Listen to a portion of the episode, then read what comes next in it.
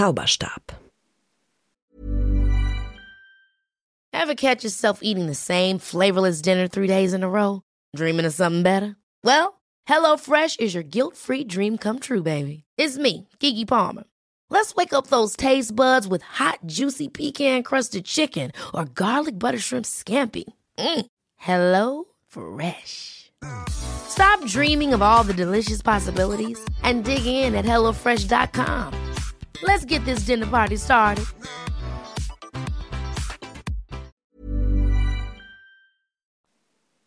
Um Magie gezielt anwenden zu können, ist fast immer ein Zauberstab notwendig.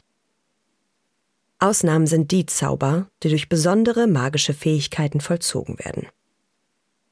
Solche besonderen magischen Kräfte können angeboren sein, wie etwa bei einem Metamorph Magus, oder erworben, wie bei einem Animagus.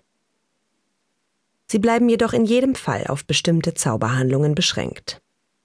Spontanzauber ohne Zauberstab, wie sie bei magisch begabten Kindern zu beobachten sind, entsprechen unkontrollierten Gefühlsausbrüchen und können nur sehr selten gezielt eingesetzt werden.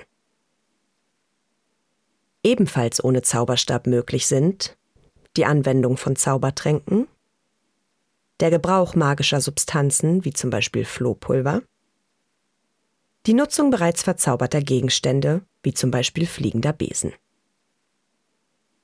Ohne einen Zauberstab sind magische Menschen deshalb weitestgehend ihrer Zauberkräfte beraubt. Aus diesem Grund ist es eine bewährte Defensivstrategie, mit dem Expelliarmus-Zauber einem Gegner den Zauberstab zu entwenden. Er kann seine Zauberkräfte dann nicht mehr ohne weiteres einsetzen.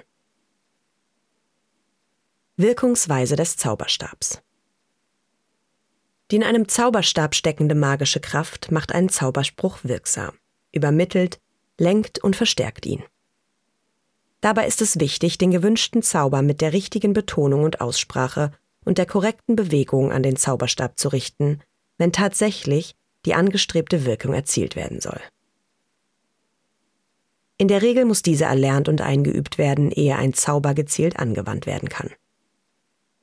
Manche Zauber führen dabei lediglich einen theoretischen Befehl aus. Andere bringen auch gleich die benötigten Materialien hervor.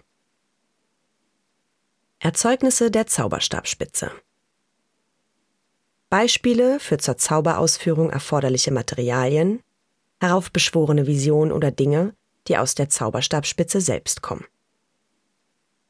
Bei dem einfachen Lumus-Zauber erzeugt die Zauberstabspitze selbst das magisch herbeibefohlene Licht. Zaubersprüche wie beispielsweise der Befehl in Zarcerus lassen das benötigte Material, also fesselnde Seile, aus der Zauberstabspitze erscheinen. Diese bewegen sich dann sofort wunschgemäß auf das Opfer zu und umschlingen es.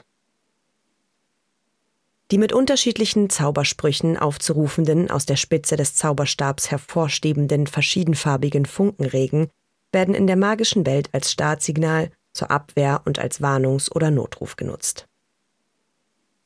Bei einigen Beschwörungszaubern werden gerade benötigte Stühle oder ähnliches in die Luft gemalt, und sie materialisieren sich dann aufgrund eines ungesagten Zauberspruchs. Gemäß Gams Gesetz der elementaren Transfiguration gibt es allerdings Ausnahmen. Einige Objekte, wie zum Beispiel Lebensmittel, können nur dann mit dem Zauberstab in die Luft gemalt und heraufbeschworen werden, wenn sie irgendwo materiell vorhanden und abrufbar sind. In Hogwarts beispielsweise, in der Schulküche, die jederzeit auf magische Bestellungen autorisierter Person reagiert. Wenn ein Expecto Patronum mit der notwendigen magischen Energie aufgerufen wird, kommt die Visionsgestalt des individuell unterschiedlichen persönlichen Beschützers aus der Zauberstabspitze. Fehlwirkungen Die magischen Kräfte eines Zauberstabs können unliebsame oder sogar gefährliche Folgen haben, wenn sie unkontrolliert oder unbeabsichtigt wirksam werden. Eine falsche Bewegung beim Einsatz des Zauberstabs kann den Zauber in eine falsche Richtung lenken und eine andere Person treffen. Beschädigte Zauberstäbe funktionieren nicht mehr richtig, produzieren Übertragungsfehler oder gehen nach hinten los und treffen den Absender selbst. Zauberstäbe, die längere Zeit an einem verschmutzten Ort aufbewahrt werden, können unbemerkt von Kitzpurfallen, magischen Schädling, angenagt und unbrauchbar gemacht werden. Die falsche Lagerung eines Zauberstabs kann unbeabsichtigte Auswirkungen hervorrufen. Zum Beispiel kam es dadurch zur Erfindung des beliebten nordamerikanischen Besensports Quadpot, dass ein Quaffel durch den zu engen Dauerkontakt mit einem Zauberstab im Reisegepäck des Erfinders explosiv aufgeladen wurde. Wenn magisch begabte Kinder mit einem Zauberstab herumspielen, können sie versehentlich unabsehbare Wirkungen auslösen. Manchmal ist dies harmlos, beispielsweise wenn ein spielendes Kleinkind mit dem Zauberstab des Vaters eine Schnecke vergrößert und zum Platzen bringt. In anderen Fällen führen solche Kinderspiele aber zu schweren Unfällen, die im St. Mungo Hospital, Abteilung für Zauberunfälle, behandelt werden müssen. Es ist möglich, einen Zauberstab in guter oder böser Absicht zu manipulieren, sodass er nicht mehr funktioniert wie erwartet. Deshalb werden vor magischen Wettkampfspielen, wie dem Trimagischen Turnier, die Zauberstäbe der Kontrahenten geeicht. Bestandteile des Zauberstabs Zauberstäbe unterscheiden sich in ihren Maßen Länge, Durchmesser, Gewicht, ihrer Elastizität, dem für sie verwendeten Holz und ihrem magischen Kern. Kein Zauberstab ist gleich zusammengesetzt. Wenn das Zusammenspiel aller verwendeten Materialien für eine bestimmte Person genau passt, reagiert der Zauberstab. Die magische Person muss dabei verschiedene Stäbe ausprobieren, bis sie fühlt, dass sie ihren Zauberstab in der Hand hält. Sie spürt dann sofort eine energetische Verbindung, die sich meistens in einem Funkenregen zeigt und so auch von anderen Personen zu sehen ist. Alle magischen Menschen können zwar mit einem beliebigen Zauberstab zaubern, die besten Zauberresultate können jedoch mit dem eigenen Zauberstab erzielt werden. Bei Alltagszaubern wie Lumus ist dies zweifellos nicht notwendig und fähige Zauberer und Hexen bringen selbst komplizierte Zauber mit fremden Stäben fertig. Wenn ein Zauber eine sehr große magische Kraft erfordert, ist aber die zusätzliche Verstärkung durch den Gebrauch des eigenen Zauberstabs günstig und könnte von ausschlaggebender Bedeutung sein. Maße des Zauberstabs Um einen geeigneten Zauberstab zu finden, misst ein guter Zauberstabhändler wie Mr. Ollivander zunächst sämtliche Proportionen der magischen Person aus, für die der Stab bestimmt ist, bis hin zum Abstand ihrer Nasenlöcher. Er wählt dann aufgrund seiner Erfahrung Zauberstäbe aus, die möglicherweise stimmen könnten. Manchmal entspricht die Länge des Zauberstabs der Körpergröße, wie zum Beispiel bei Dolores Umbridge, deren Stab auffallend kurz ist, wie sie selbst auch. Die Länge des Zauberstabs muss aber nicht immer der eigenen Körperlänge entsprechen. So hatte Hagrid, obwohl er ja selbst doppelt so lang ist wie ein normaler Mensch, einen Zauberstab, der nur 16 Zoll lang war. Zauberstabhölzer. Zur Zauberstabherstellung eignen sich nur bestimmte Hölzer, die verschiedene Eigenarten haben und denen unterschiedliche magische Kräfte zugeschrieben werden. Beispielsweise wird dem Holz der Stechpalme, aus dem Harrys Zauberstab gemacht ist, nachgesagt, es könne Böses vertreiben. Dagegen ist Voldemorts Zauberstab aus dem Holz der langlebigen und gifterzeugenden Eibe, das mit Tod und Wiedergeburt in Verbindung gebracht wird. Gelegentlich, aber nicht in allen Fällen, ist der richtige Zauberstab aus dem Holz gefertigt, das zum Geburtsdatum der magischen Person passt. Bei der Beschaffung von Zauberstabhölzern muss vor allem im nördlichen und mittleren Teil Westeuropas auf Bow-Truckles geachtet werden, da die geeigneten Bäume oft von ihnen bewacht werden. Gesetzliche Bestimmungen zum Gebrauch des Zauberstabs. Wer einen Zauberstab benutzen darf, ist Zauberei gesetzlich geregelt. Heranwachsende Hexen und Zauberer bekommen erst bei Schuleintritt in Hogwarts oder einem anderen Lehrinstitut für Hexerei und Zauberei einen eigenen Zauberstab. Benutzen dürfen sie diesen jedoch zunächst nur innerhalb der Schule. Außerhalb des Schulgeländes dürfen sie ihren Zauberstab zwar tragen, aber normalerweise keine Zauberhandlungen damit ausführen. Die gesetzlichen Bestimmungen zur Beschränkung der Zauberei Minderjähriger gestatten es Hexen und Zauberern unter 17 Jahren nur in wenigen gesetzlich definierten Ausnahmesituationen, wie beispielsweise in extremen Gefahrensituationen, von ihrem Zauberstab Gebrauch zu machen. Bei Personenkontrollen werden die Daten der Zauberstäbe erfasst. Wenn einer magischen Person ein schwerwiegender Gesetzesverstoß nachgewiesen wird, kann ihr Zauberstab zerbrochen werden.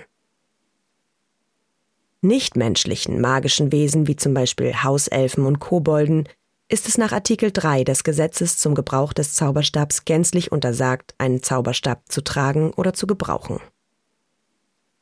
Amos Diggory weist die Hauselfe Winky auf ihr formales Verbrechen hin. Ernsthafter Hintergrund des Gesetzes? Vor allem die Kobolde kämpfen schon seit Jahrhunderten gegen das für sie geltend gemachte Verbot, Zauberstäbe anzuwenden. Zauberstab Magie. Als sehr mächtige magische Gegenstände gehorchen Zauberstäbe nicht mechanisch ihren Anwendern, sondern auch ihren eigenen magischen Gesetzmäßigkeiten. Der Zauberstab sucht sich seinen Besitzer selbst aus. Wie gut ein Zauberstab mit einer Hexe oder einem Zauberer zusammenarbeitet, hängt nicht nur von deren eigenem magischen Können ab, sondern auch davon, ob der benutzte Zauberstab sie akzeptiert und sich energetisch mit ihnen verbindet. Zauberstäbe merken sich Anwendungen ihrer Vorbesitzer und entwickeln einen eigenen Stil. Wenn Zauberstäbe weitergegeben werden, kann dies zu Problemen zwischen dem Zauberstab und seinem neuen Besitzer führen. Aus diesem Grund betont Albus Dumbledore in seinen Anmerkungen zum Märchen von den drei Brüdern, dass die Tradition in der magischen Welt sinnvoll ist, Verstorbenen ihre Zauberstäbe ins Grab zu legen. Zauberstäbe akzeptieren nicht jeden neuen Besitzer sondern folgen dabei ihren eigenen Kriterien. Wer beispielsweise dem Vorbesitzer auf magischem oder handgreiflichem Weg seinen Zauberstab wegnimmt, wird von diesem als neuer Gebieter akzeptiert. Wer dagegen einen Zauberstab nur von einer dritten Person ausgehändigt bekommt, kann sich der Loyalität des Stabs nicht sicher sein. Ein besonderer Stab, wie der sehr mächtige Elderstab, geht so weit, im Einsatz gegen seinen wahren Besitzer dessen Zauberbefehl zu gehorchen statt dem, den er eigentlich ausführen soll. Zauberstäbe, die ein Schwanzhaar desselben Phönix oder Einhorns enthalten oder auch jeweils eine Faser desselben Drachenherzens sind verschwistert. Erheben ihre Besitzer verschwisterte Zauberstäbe gegeneinander, so bekämpfen sich die beiden Zauberstäbe nicht, sondern verbinden sich stattdessen und es kommt zu dem Fluchumkehreffekt priori incantatem, bei dem ein Zauberstab dem anderen erzählt, welche Flüche er zuletzt vollzogen hat. Ähnlich aussehende, nebelhafte Reproduktionen zuletzt vollführter Zauber können ohne die Eigenmagie der beteiligten Zauberstäbe durch den Zauberspruch Prior Incantato gezielt erzeugt werden.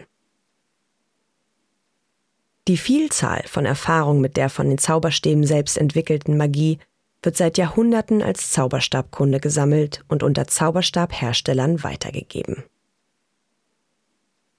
Harry und die Zauberstabmagie.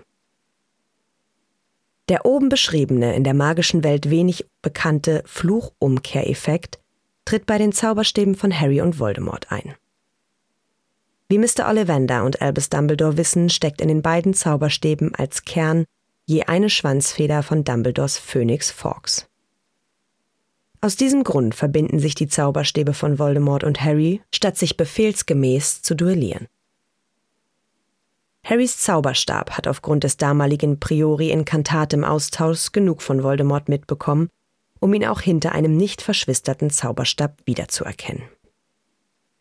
Der Elderstab akzeptiert Harrys Zauberanweisungen, obwohl sie nicht an ihn gerichtet sind, weil er in ihm seinen wahren Gebieter erkennt.